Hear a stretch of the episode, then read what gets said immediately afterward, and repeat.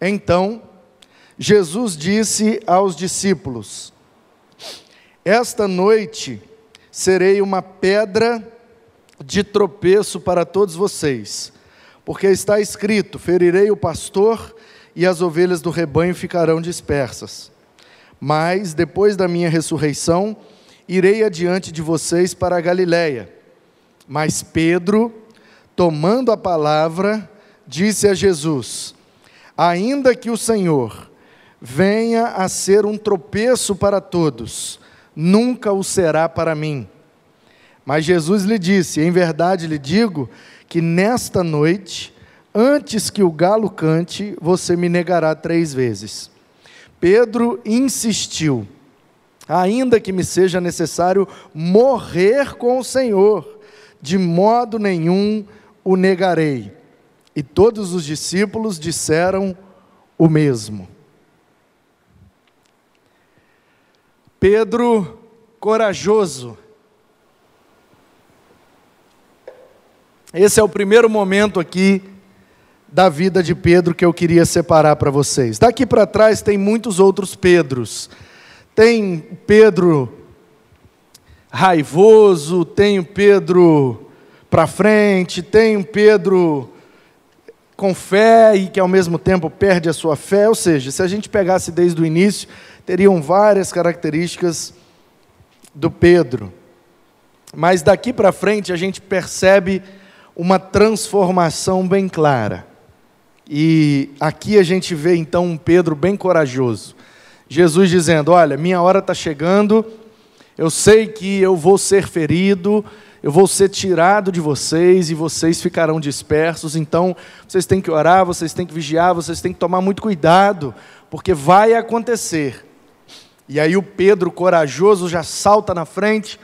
Não, não vai acontecer nada, ninguém vai botar a mão no Senhor, porque se alguém encostar em você, eu vou chegar junto e não vou deixar acontecer nada, porque estamos juntos, Jesus, ainda que seja necessário morrer com você, nós estamos juntos até o fim, até a morte. Pedro corajoso. Eu estou com Jesus, eu não abro mão de Jesus, eu sou crente em Jesus, e pode acontecer o que for, que eu não abro mão de Jesus. E aí, vamos dar um salto agora para o versículo 69 nas cenas do próximo capítulo e olha o que, que acontece. Pedro estava sentado fora no pátio. Uma empregada se aproximou e disse: Você também estava com Jesus, o Galileu. Mas ele negou diante de todos e disse: Eu não sei o que é que você está dizendo. Quando se dirigia para a porta, Pedro foi visto por outra empregada, no templo isso, e disse aos que estavam ali: Esse também estava com Jesus, o Nazareno. E ele negou outra vez, jurando que não conhecia a Jesus. Pouco depois, aproximando-se os que estavam ali, disseram a Pedro: Com certeza você também é um deles, porque o seu modo de falar o denuncia. Ele tinha o sotaque da Galileia. Ele era galileu. Então ele começou a praguejar e a jurar, dizendo: Não conheço esse homem. Imediatamente, o galo cantou. E aí, ele se lembrou do que Jesus tinha dito: que antes que o galo cante, você me negará três vezes. E Pedro, saindo dali, chorou amargamente. Olha só, minutos depois, talvez horas, o Pedro corajoso já se transformou no Pedro medroso. Porque o relacionamento com Jesus nos transforma, de um jeito ou de outro, irmãos. De um jeito ou de outro, o relacionamento com Jesus nos transforma. Uma vez, um aluno me perguntou o seguinte: Pastor, como que a gente faz para saber se o nosso chamado é realmente o chamado da pregação? Isso no seminário uma vez, um aluno seminarista. E aí eu falei de algumas, né, algumas dicas, algumas evidências que podiam ajudá-lo a compreender a sua vocação. E aí ele disse assim: Mas é porque toda vez que eu prego, eu faço apelo e ninguém responde. Eu falei, como assim ninguém responde? Ele é. Eu prego, falo sobre Jesus, da salvação, da vida eterna em Jesus, ofereço Jesus às pessoas e ninguém responde. Nunca ninguém se converteu, nunca ninguém aceitou depois que eu preguei. Então eu fico em dúvida se o meu chamado é realmente o da pregação.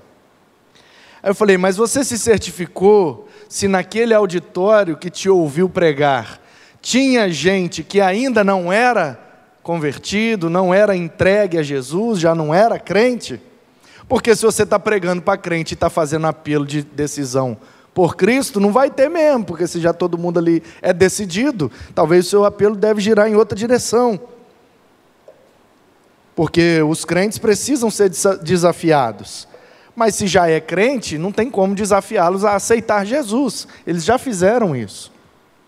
Aí ele falou: não, toda vez que eu preguei, que eu fiz apelo, tinha gente que não era crente. E, e todos eles, e todas as vezes, ninguém respondeu. Aí eu falei: engano seu, responderam sim. Responderam não para Jesus. Você pregou o Evangelho? Que Deus está certo, nós estamos errados, somos pecadores e precisamos de Cristo para sermos perdoados e termos a vida eterna? Sim, preguei exatamente isso. E você pediu para eles demonstrarem que queriam aceitar essa mensagem, crer nessa mensagem. Sim, eu pedi para levantar a mão. Eu falei, e ninguém levantou a mão? Ele falou, ninguém levantou a mão. Eu falei, então eles responderam não.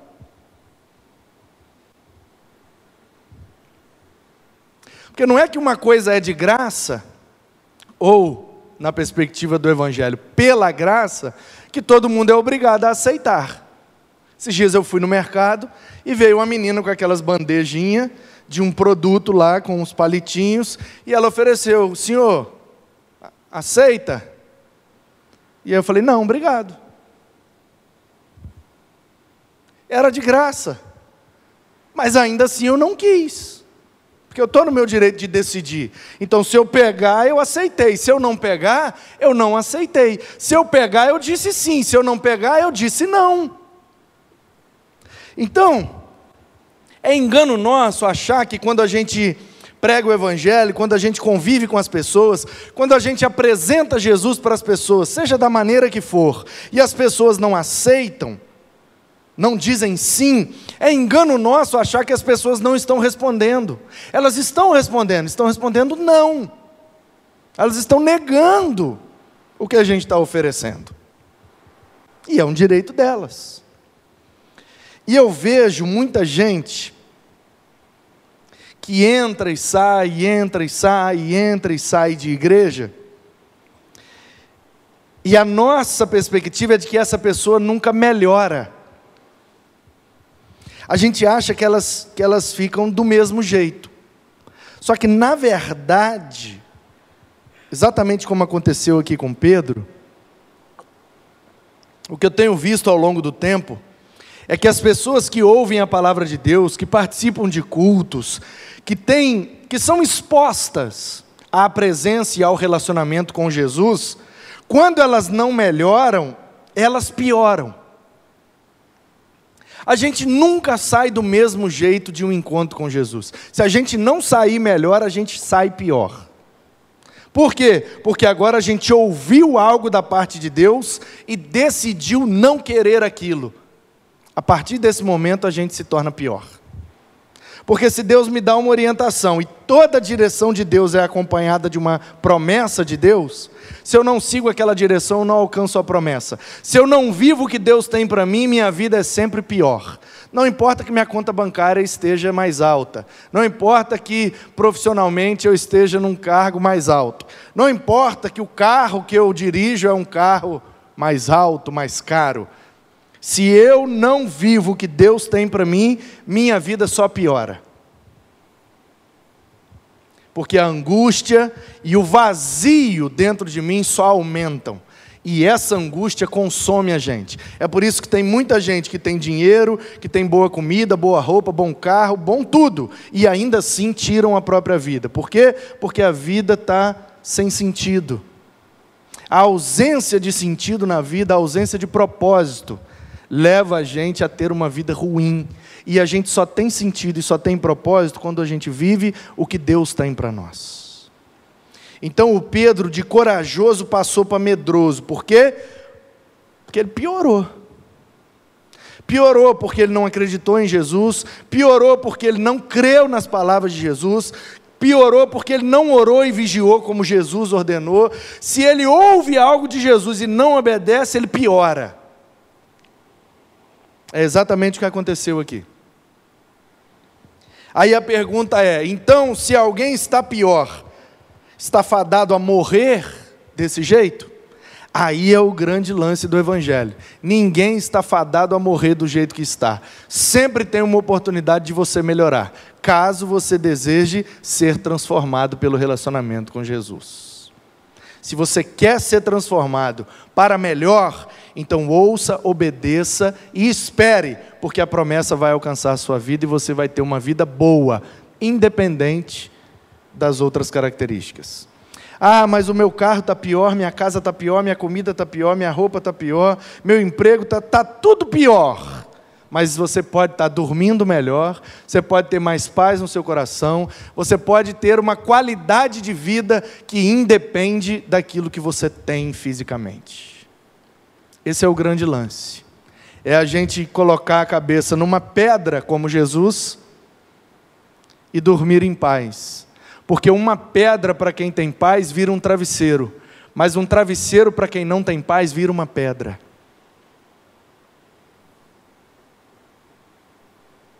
Esse é o segredo. A gente ter um encontro com Jesus e melhorar, porque é possível, como vocês viram que a gente saia de um encontro com Jesus pior.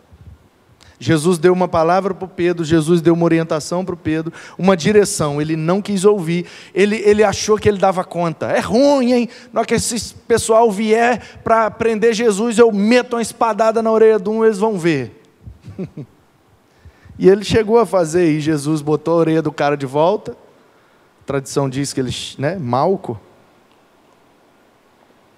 botou a orelha do cara de volta e falou: Quem mata pela espada, morre pela espada. Meu negócio não é lutar com espada, minha espada é outra. Então, Pedro, sossega aí e deixa que se cumpra aquilo que o Pai tem reservado para mim. O Pedro corajoso se torna agora um Pedro medroso. Negou a Jesus três vezes e o galo o fez lembrar do quão covarde ele foi. E ele saiu, diz o texto, e chorou amargamente. Aí Jesus foi preso, Jesus foi crucificado, Jesus ressuscitou, apareceu para eles em alguns momentos. E aí, no final do Evangelho de João, Jesus aparece só para o Pedro. Pedro está lá, à beira do mar, E aí Jesus aparece para ele e eles têm uma conversa muito importante que resolve essa situação. Então, João 21, eu vou ler a partir do 15. Se você quiser acompanhar, João 21, 15. Depois de terem comido,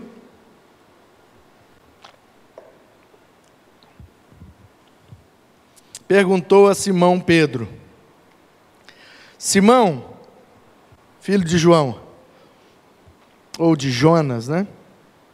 Você me ama mais do que estes outros me amam?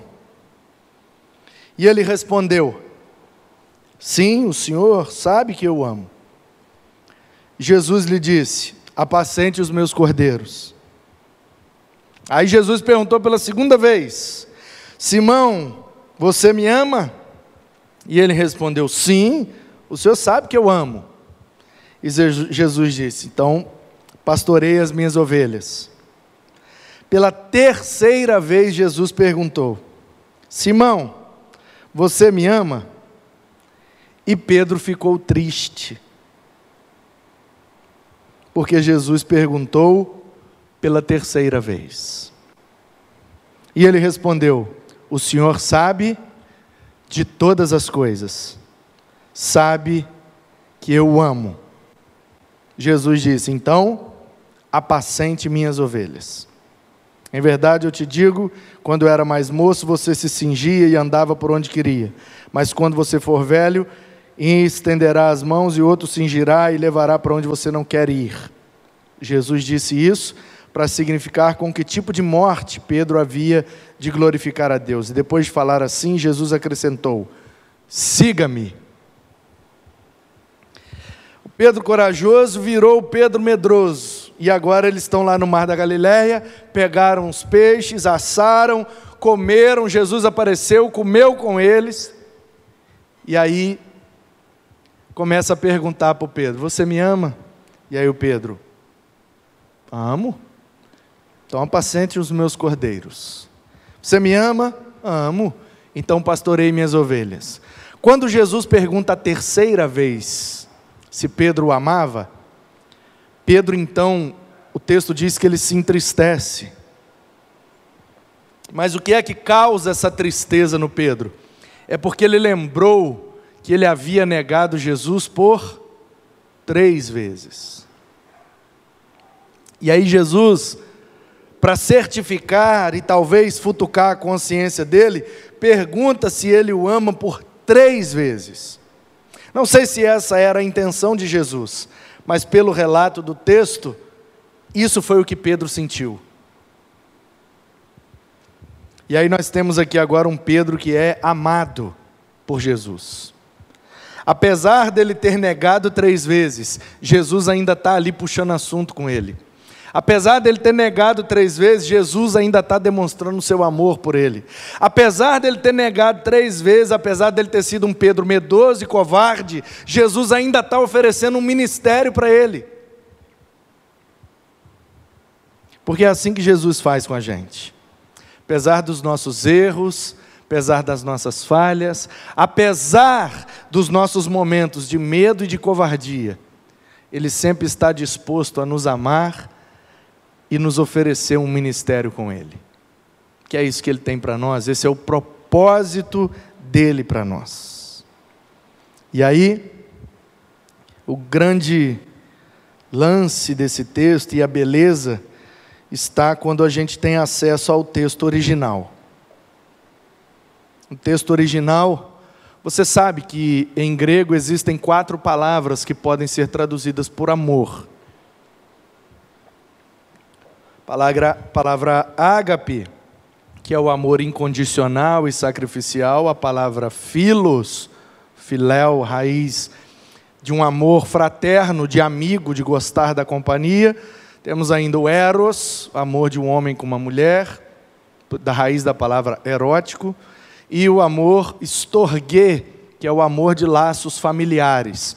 Amor do avó por um neto, um tio por um sobrinho, laços familiares, aquela aquele amor que a gente exerce só por ser da mesma família, sabe?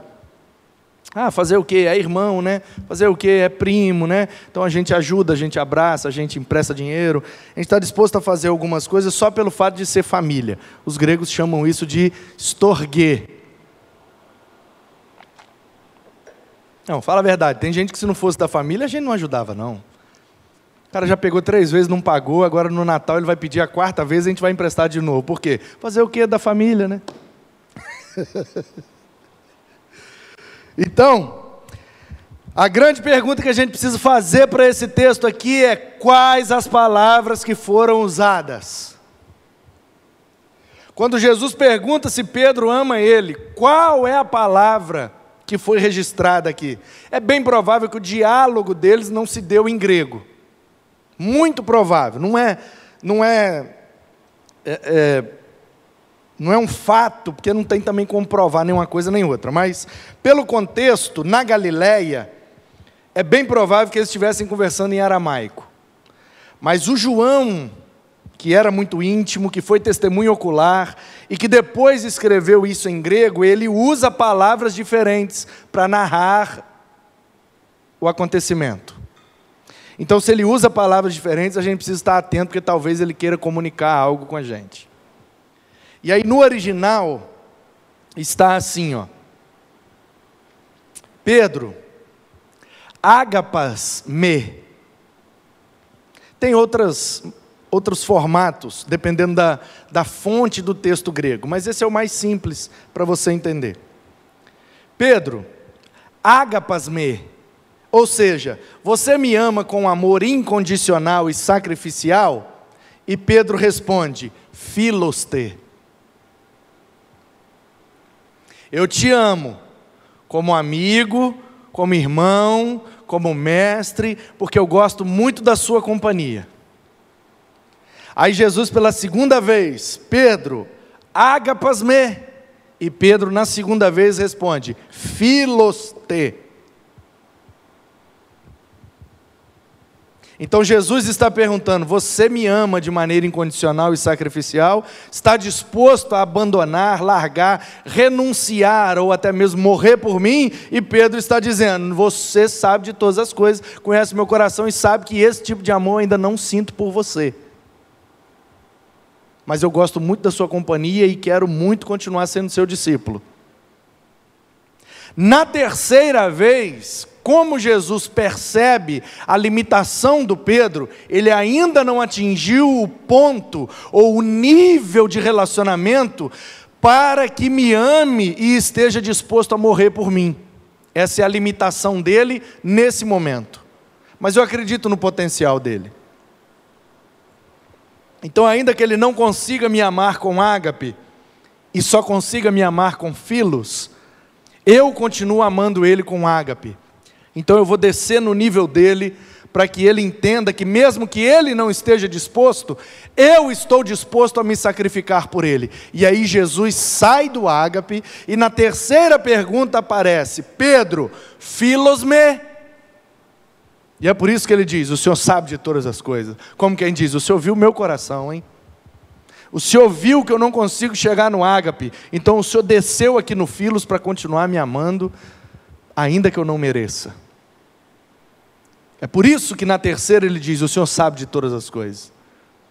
Porque Jesus viu o que estava dentro do coração de Pedro. Eu até quero, mas eu ainda não consigo te amar com ágape. Eu, eu gostaria de, de, de, de maneira poética aqui, não teológica, não teológica e não dogmática, que eu vou falar agora não é que serve para todo mundo, mas algumas pessoas são transformadas por Jesus na mesma dinâmica do Pedro.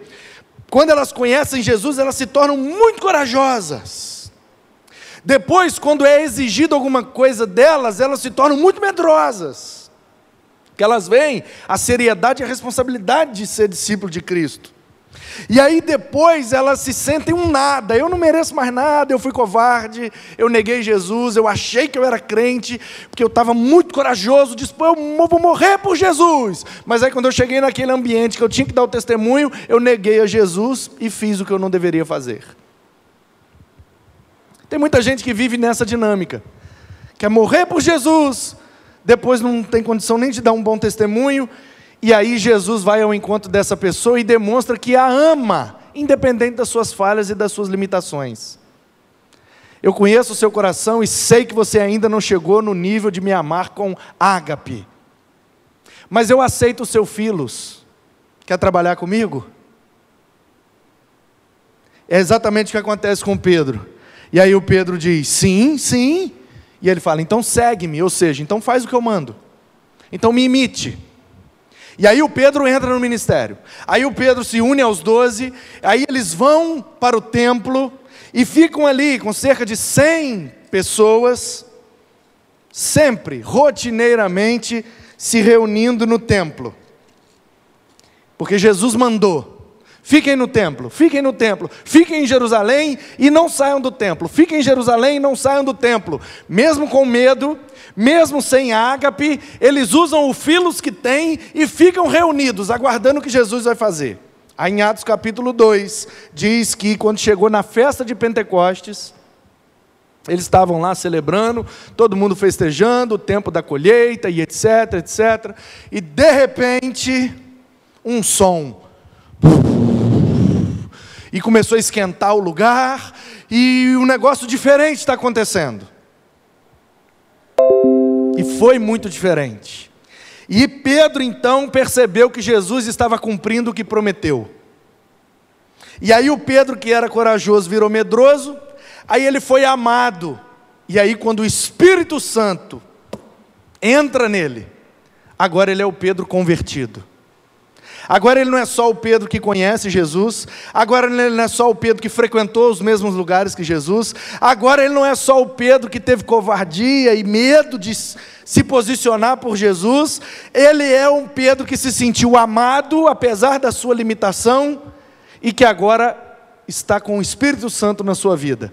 Aí diz o versículo 14 de Atos 2: Pedro se levantou e junto com os onze, erguendo a voz, dirigiu-se à multidão nesses termos: Homens da Judéia e todos vocês que moram em Jerusalém, tomem conhecimento disto e prestem atenção no que eu vou dizer. E aí o Pedro prega, prega um sermão que desde o início da humanidade Cristo foi o propósito de Deus e aquilo era o derramamento do Espírito, conforme profetizou Joel. Portanto, ninguém ali estava bêbado nem emocionado, Deus estava fazendo algo. No final do seu sermão, lá no versículo. Deixa eu ver aqui.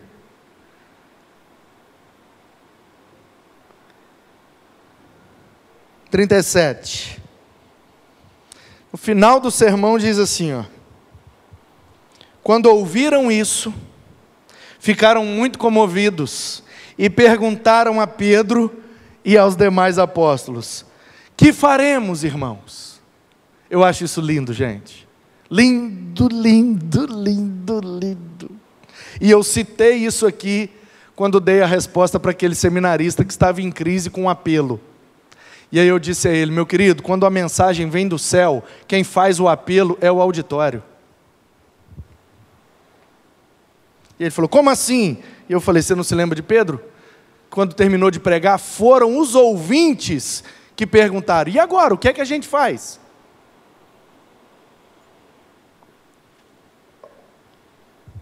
E Pedro respondeu: arrependam-se e sejam batizados. E aí a Bíblia diz que cerca de 3 mil pessoas, 3 mil pessoas foram batizadas no primeiro sermão do cara. Cara extremamente corajoso, de repente fica extremamente covarde, medroso, aí ele se sente amado e convidado ao ministério aí ele é alcançado pelo Espírito, agora sim, convertido, ele se torna eficiente na obra de Deus. Por que, que ninguém tinha sido alcançado por Pedro antes dessa experiência? Porque você não pode ser um instrumento de um Deus para alcançar outro se você ainda não foi alcançado.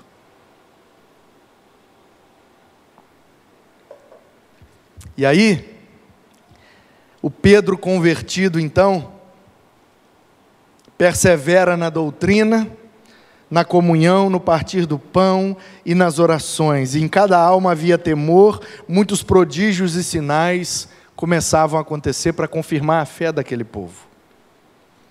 Então, de um Pedro corajoso, nós temos depois o medroso, o amado, o convertido, e aí agora as coisas começam a acontecer. Eles vão para casa, e a fofoca corre solta, que tem uma turma aí agora, que são cristãos, e diz que o Espírito de Deus encheu eles, e ah, aquela, aquele burburinho, aquela fofocaiada. Não sei se é no dia seguinte ou se alguns dias depois, eu sei que num determinado dia Pedro e João estavam subindo ao templo, porque o templo fica num, num morro mais alto. Três horas da tarde, que é a hora da oração dos judeus. É nove da manhã, meio-dia e três da tarde. Né? Acorda às seis, dorme às seis, então de três em três horas, ora. E aí, eles estavam subindo ao templo, foram entrar pela entrada oriental, onde batia o sol, três horas da tarde, e uma porta de latão, aquilo brilhava, e por isso que ela era chamada de porta formosa que ela ficava bonita. E aí eles estão entrando, um coxo, um cara com deficiência física, sentado naquela porta pedindo esmola. E aí o Pedro vira para o cara, versículo 6, e diz assim: Rapaz, eu não tenho nem prata e nem ouro, mas o que eu tenho eu te dou. Em nome de Jesus, o Nazareno, levante-se e ande. O cara não levantou e não andou. Lê direito. Versículo 7. Pegando na mão direita do homem. Aí isso aqui é até uma a, a nova Almeida atualizada deu aqui a perspectiva hermenêutica deles. Porque o original diz tomando pela mão direita. Aí a gente nunca sabe se é a mão direita do Pedro ou se é a mão direita do cara. Eu acho que é as duas mãos direitas, porque se você vai com a mão direita, o cara geralmente te dá a mão direita também para pegar palma com palma, né? Que é melhor para levantar palma com palma do que palma com a costa da mão. Então, se o Pedro foi com a direita, o cara vem com a direita também. Resolvido o problema. Aí o texto diz que tomando pela mão, Imediatamente os seus pés e tornozelos se firmaram e deu um salto, ficou em pé, começou a andar e entrou no templo pulando e louvando a Deus. Aí agora nós temos um Pedro ousado e usado por Deus. O cara que era medroso, covarde, foi amado, convidado ao ministério, se converteu, cheio do Espírito. Agora o que é que ele faz? Ele começa a ser instrumento de Deus para curar outras pessoas. E o cara entra no templo e é aquela bagunça, porque três horas da tarde é hora de oração. Hora de oração é hora de silêncio. E o cara entra gritando e louvando e glória a Deus e aleluia e aquela e todo mundo começa a reconhecer, gente, é o cara lá da porta, é o cara deficiente, o cara está andando, o cara está pulando, está dançando. O que é que aconteceu? Aí o Pedro prega mais uma vez, sem medo de ser feliz. Capítulo 4, o Sinédrio. Chega a notícia nos líderes, ó, aquele pessoal que segue a Jesus aí, fizeram uma bagunça danada lá no templo, na hora da oração, e o mendigo entrou lá e cantaram e pularam e dançaram, fizeram uma bagunça danada, corromperam a ordem na hora de oração, isso é uma blasfêmia. Tem que ser punidos. Aí leva Pedro e João no templo, aliás, diante do sinédrio. Capítulo 4, versículo 13 diz: ao verem a ousadia de Pedro e João, sabendo que eram homens iletrados e incultos, ficaram admirados e reconheceram que eles haviam estado com Jesus. Pedro ousado, um Pedro usado. Versículo 8 diz, do capítulo 4: Então Pedro, cheio do Espírito Santo, lhes disse: Olha, irmãos, o negócio é o seguinte: vocês querem prender, prende, quer matar, mata. Mas o homem era aleijado e agora o homem anda. Como é que vocês explicam isso? Então, nós temos, depois de um Pedro convertido, nós temos um Pedro ousado, que é usado para curar o homem. Nós temos um Pedro pleno, porque ele está cheio do Espírito com a plenitude do Espírito na vida dele. Nós temos um Pedro intrépido, que agora não tem medo, pode matar, pode prender, pode fazer o que vocês quiserem. Olha a diferença desse Pedro para aquele medroso, que quando a mulher reconheceu ele, você também é Galileu. Eu, nada. Mas você não estava com Jesus? Nem conheço esse homem, não. Olha a diferença. Um Pedro medroso e covarde, agora um Pedro intrépido, ousado e usado por Deus. Por quê? Porque ele foi amado, convidado ao ministério e agora ele tem a presença do Espírito, porque ele se converteu, ele aceitou a transformação que Deus tinha na vida dele. E aí, no capítulo 5, Ananias e Safira, um casal que tinha um, um terreno, como todo mundo vendia o que tinha, depositava aos pés dos apóstolos para viver em comunhão com a igreja, essa era a dinâmica da igreja primitiva. O Ananias vendeu a terra dele, mas guardou um tanto, pegou o outro tanto, levou lá e falou: vendemos nossa terra, isso aqui é tudo que nós temos. Versículo 3: Pedro disse: Ananias, por que você permitiu que Satanás enchesse o seu coração para que você mentisse ao Espírito Santo, retendo parte do valor do campo? Um Pedro convertido, ousado, pleno, intrépido e verdadeiro. Por quê? Porque agora, com a presença de Deus e transformado pelo Espírito, ele não consegue mais conviver com mentiras. Ele consegue identificar a mentira. E ele não quer ser cúmplice. Ele não quer comungar com a mentira. Fala, rapaz, você sabe que é mentira, você vendeu o negócio por um outro valor e está entregando isso aqui? Por que, que você está mentindo? Você conhece a história? Ananias e Safira morrem.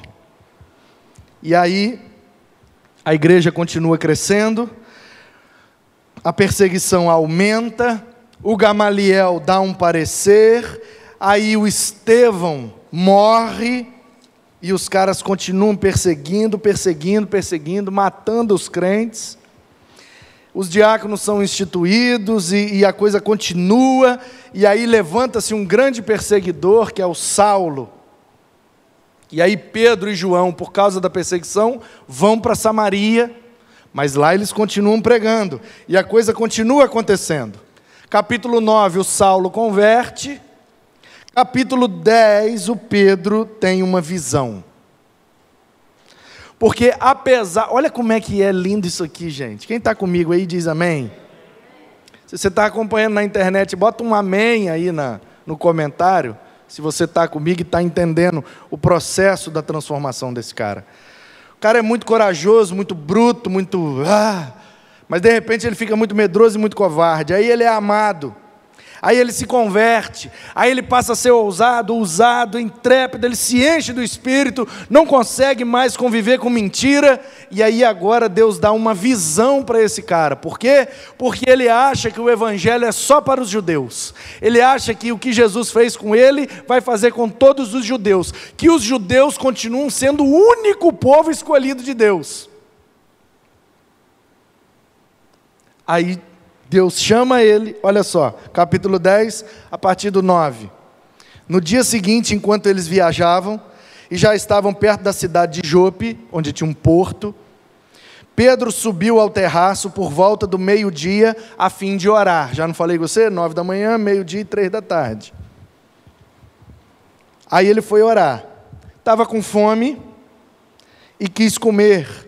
Mas enquanto lhe preparavam a comida, sobreveio-lhe um êxtase, ou seja, ele meio que saiu de si.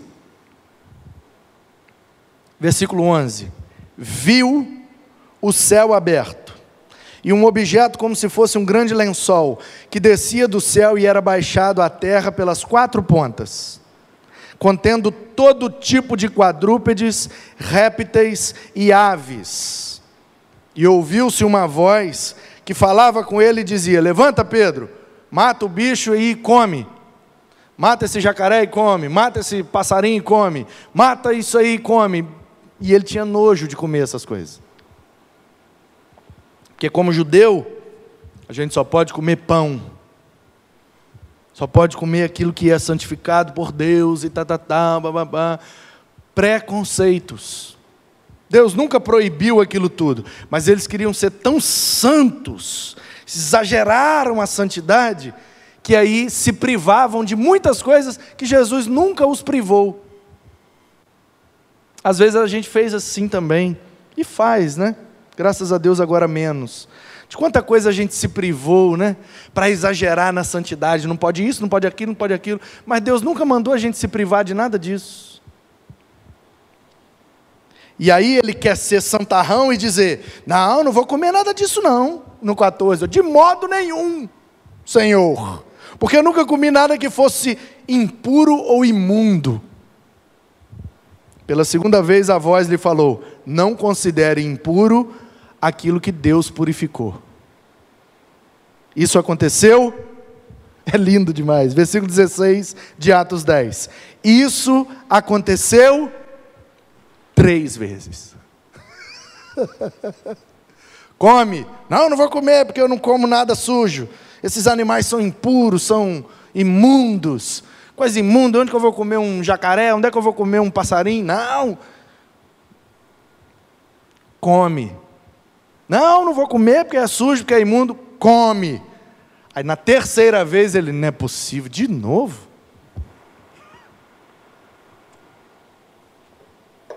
Mas eu já não estou convertido? Mas eu já não estou ousado, usado, intrépido? Eu já não estou pleno do Espírito? Eu já não estou verdadeiro, sem conviver com a mentira? Sim, mas ainda tem mais uma coisa que você precisa ser transformado: o preconceito que você tem contra os gentios. Mas o Evangelho não é só para os judeus, não. Não, Deus quer salvar toda a humanidade. Mas nós não somos o povo preferido? Não, Deus não tem preferidos. Ele escolheu vocês para se revelar através de vocês, mas não é só para vocês. Enquanto Pedro estava perplexo, qual era o significado daquela visão? Homens enviados da parte de Cornélio perguntavam por ele, chamando, perguntavam se ele estava hospedado ali. Enquanto ele meditava a respeito da visão, ó, tem aí uns caras aí te procurando. Vai lá, e aí Pedro desceu, e eu sou a pessoa que vocês estão procurando. O que, é que vocês querem? O centurião, um soldado romano, uma espécie de sargento, cuidava de 100 soldados. Ele está querendo falar com você. Aí Pedro vai lá na casa do homem. Quando Pedro chega lá, a cidade inteira conhecia o homem e considerava o homem um homem de Deus, porque ele orava, porque ele era caridoso e generoso com a sua sociedade e comunidade onde ele estava inserido. Cornélio é uma bênção. Cornélio é um cara maravilhoso. Cornélio é um anjo que Deus botou aqui na nossa cidade, porque ele ajuda todo mundo que pode e ele ora a Deus e ele é um cara muito correto. Aí o Pedro, não é possível? Por que não é possível, Pedro? Porque essas características têm que ser de um judeu crente. Como é que esse cara romano ímpio tem essas características? Pois é, Pedro, esse é o significado da visão. Eu uso quem eu quero, onde eu quero, do jeito que eu quero. Eu não estou preso ao, ao que você compreende sobre mim. Eu sou Deus soberano, que sim, uso o Cornélio, mas ele ainda não teve oportunidade de declarar a sua fé e de ser discipulado pela igreja. Então você faz favor de ir lá e fazer o que eu te mandei? Cornélio estava pronto, só faltava Jesus. Conhece gente assim, pronta? Conheço gente pronta. É um bom filho, é um bom marido, é um bom funcionário, não tem vícios, não vive com imoralidades, não vive com mentiras, é gente boa, gosta de todo mundo, todo mundo gosta dele, é um cara que entra e sai, cheio de amigos, um cara top de linha, esse cara está pronto. Isso quer dizer que ele vai para o céu por isso? Não, ele precisa declarar sua fé em Jesus e reconhecer que em alguma área da vida dele ele precisa de arrependimento. Me lembro da história de um médico crente que trabalhava na Índia. Essa história está relatada num livro da editora Vida, escrito pelo Philip Yancey, chamado Feito de um modo especial e admirável. É um verso de um salmo. Davi diz que Deus criou ele desde o ventre de um modo especial e admirável. Né? Desde que ele era massa informe no ventre da sua mãe, Deus já o abençoou. Então, Dr. Paul Brand, Filipiança escreve o livro e, e Dr. Paul Brand entra como coautor, porque a ideia desse livro é comparar um corpo humano com sua, suas características fisiológicas com o corpo de Cristo, a igreja, e fazer uma análise a partir das células, passando pelos órgãos, sistemas, até chegar nos pelos, analisar nessa metáfora como que a igreja deve se comportar como corpo para ser mais relevante na sociedade. Um dos livros que mudou minha vida, maravilhoso. Recomendo a leitura para ontem. Se você não leu, você tinha que ter lido ontem. Recomendo o mais rápido possível. Feito de um, de um modo especial e admirável, editora Vida, Philip Yancey e Dr. Paul Brand. Nesse livro, Philip Yancey conta a história que o Dr. Paul Brand contou. Que na Índia, como médico, voluntário, cristão, fazendo missões como médico na Índia, conheceu um rapaz que tinha uma, uma enfermidade chamada lipoma. Eu tenho um lipoma, dá um zoom aí, Manu. Se já não deu, né? Porque essa, essa altura já era para ter dado. Bastante aí. Estão vendo essa bolinha aqui? Isso é um lipoma. Eu tenho na testa, eu tenho na barriga, nas costas, eu tenho espalhado pelo corpo todo isso aqui. Porque eu era muito magro e depois fiquei muito gordo. E agora eu estou no meio do caminho e os lipomas. Quando eu emagreço, eles somem. Mas quando eu estou mais gordinho, eles aparecem. Quanto mais gordo, maior eles ficam. Pegou aí? Essa bolinha aqui é um lipoma. Esse é o maior que eu tenho. O que é um lipoma? É uma célula de gordura. Que eu não sei como é que chama, mas é uma célula que tem os lipídios, que são as gorduras do nosso corpo. Como é que chama, Ana Paula? A célula de gordura? Adiposa. E elas são responsáveis por armazenar a gordura, os lipídios do nosso corpo. Qual é a função delas? Quando está sobrando gordura, elas fazem um estoque. É um, é um, como é que fala? Um dispositivo de sobrevivência do corpo humano. Tem muita energia no corpo, muita gordura, então a gente vai estocar. Para quê? Porque se faltar comida, a gente libera e o corpo é energizado e pode viver muito tempo sem comer. Sem água a gente não vive muito tempo, mas sem comida a gente vive muito. Por quê? Porque a gente é dotado dessas células de gordura que fazem um estoque de energia. Quando o corpo precisa, elas tchuf, libera. Por isso que quando você faz dieta e faz exercício, você emagrece, porque as células de gordura vão liberando, liberando, liberando, e aquilo vai saindo, vai saindo, vai saindo, você vai emagrecendo. O que é um lipoma? É uma célula adiposa com defeito. Ela absorveu a gordura e ficou grandona. Mas quando o corpo precisou da gordura, ela travou e não conseguiu botar a gordura para fora deu algum defeito na válvula. É uma válvula que às vezes entra quando tem muito e às vezes sai quando está em falta. Deu problema na válvula. Essas células dão esse tipo de problema, então elas só absorvem. Está sobrando, ela absorve. Está sobrando, absorve, absorve, absorve. Está em falta, ela não libera. Então ela vai ficando cada vez maior. Porque ela só absorve a gordura. É uma célula, mas ela fica gigante de tanta gordura que tem nela. Essa é a minha maior, ela tem aqui, sei lá, menos de um centímetro. Tem gente que tem uma enfermidade, que vive um processo de obesidade, que esses lipomas chegam a ser do tamanho de um melão ou de uma melancia. Crescem muito. E aí o Dr. Paul Brand estava tratando um rapaz indiano que tinha um lipoma desse na virilha.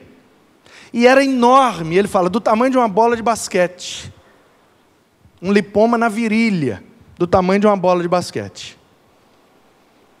E aí, a aplicação, como eu já te disse, está fazendo uma analogia do corpo humano com a igreja. E aí eles fazem essa analogia, que é a questão do egoísmo na igreja. Que é, são aquelas pessoas que formam a igreja que só querem, mas na hora que os outros precisam, elas não querem compartilhar. É uma enfermidade. E aí essa é a aplicação. Aí Dr. Paul Brand conta que através da, de, da, do tratamento com esse cara, conheceu um outro indiano. Esse outro indiano não tinha nenhum defeito. Nenhum. O cara era bom filho, bom pai, bom funcionário, querido, top, top, gente. Ninguém falava mal dele, ninguém tinha nada contra ele. Um cara show de bola. Aí Dr. Paul Brand conheceu esse cara e começou a conversar com ele. No diálogo, Dr. Paul Brand tentava inserir o evangelho e falar de Jesus para aquele homem. Mas, aí ele confessa no livro, isso eu achei maravilhoso, porque é assim mesmo, tem gente que é tão boa que a gente não consegue enfiar o evangelho. Por quê? Porque a gente só entendeu o evangelho como um solucionador de problema. Se a pessoa não tem problema, ela não precisa do evangelho. A gente está mal treinado. E aí,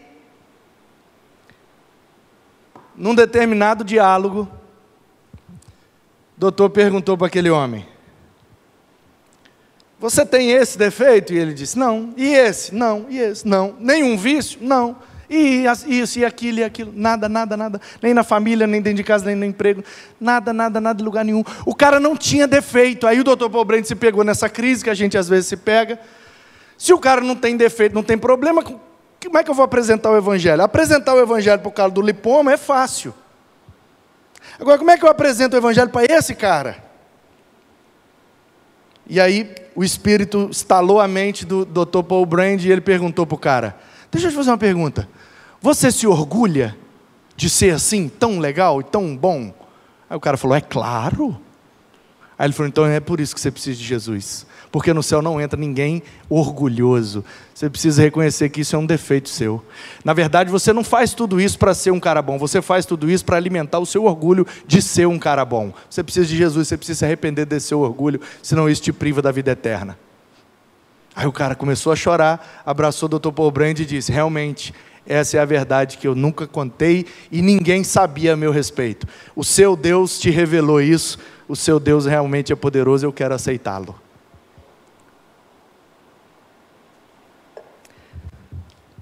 era o Cornélio. Esse cara era tipo o Cornélio lá da Índia. Como é que o cara na cultura indiana, com centenas de deuses, politeístas, como que um cara desse é alcançado pela graça de Deus? É, porque a graça está aí disponível para todos. E o Pedro não queria aceitar que um soldado romano tivesse características boas e já era um instrumento de Deus na comunidade dele. E aí o Pedro vai lá, apresenta então Jesus para aquele homem, aquele homem aceita toda a sua casa e todos os seus funcionários se convertem ao Evangelho.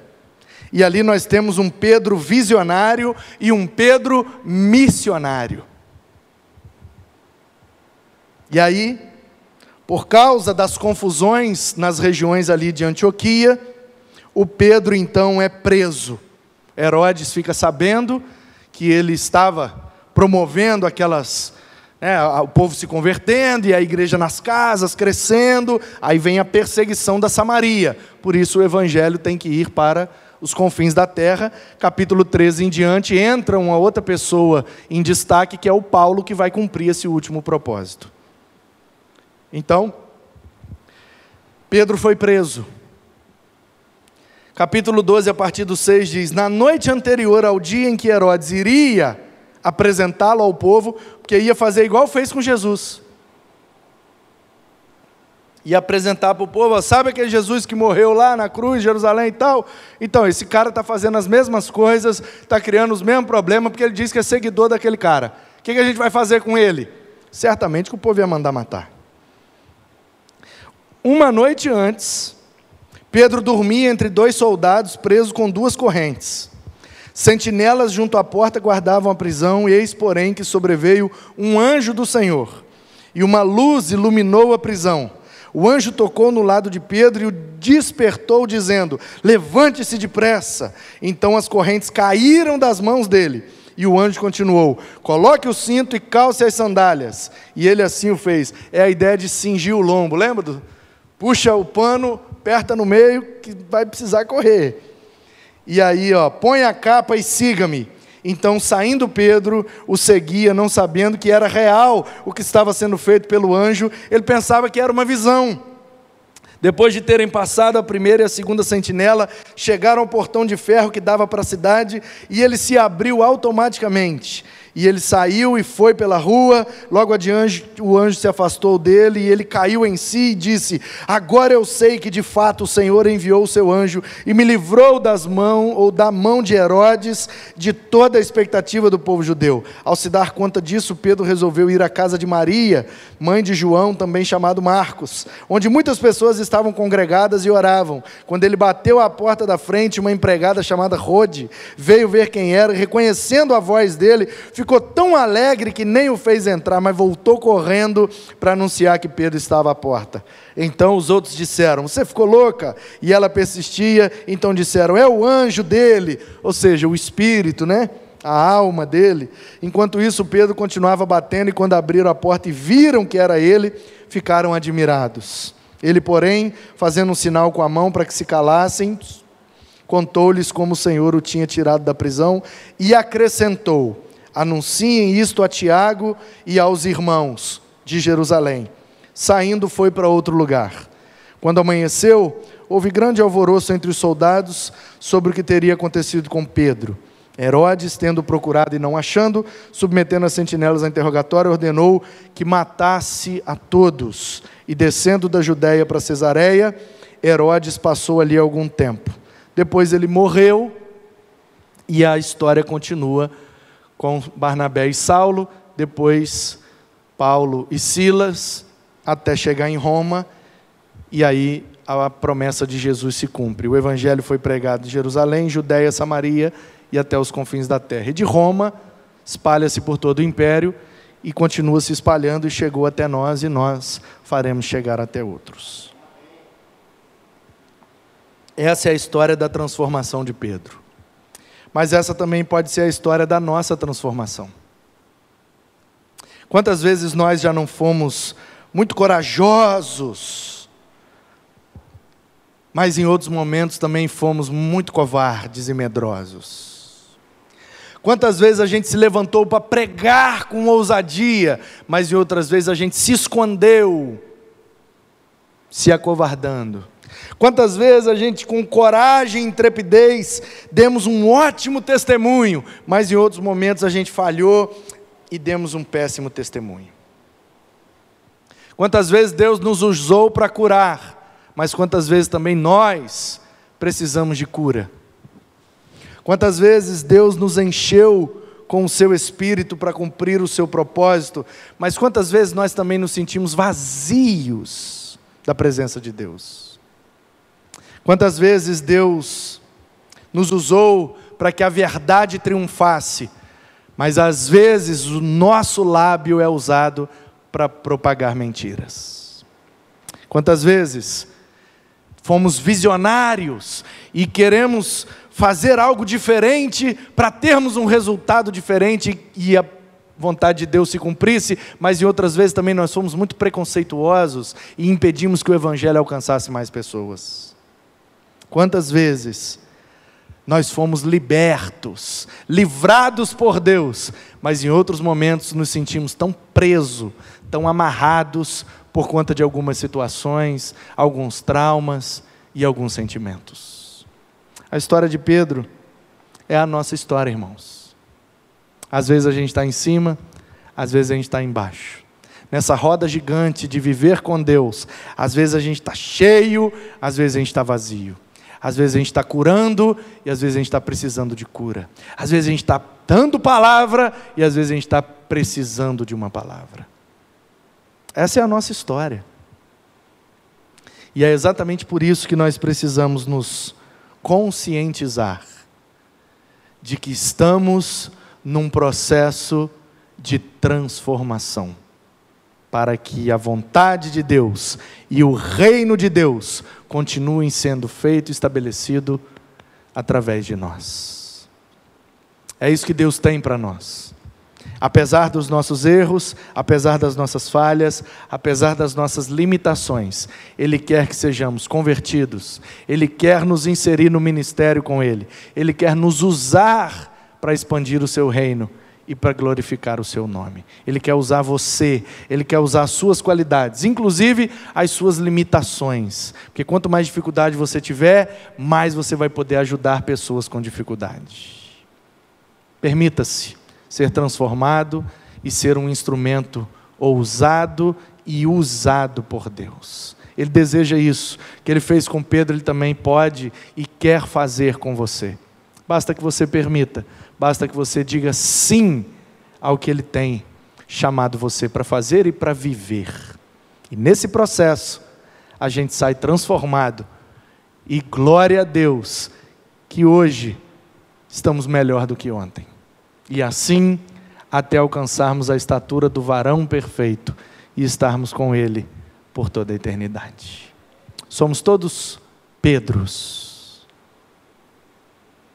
Estamos todos sendo lapidados como pedras preciosas na mão do nosso Deus.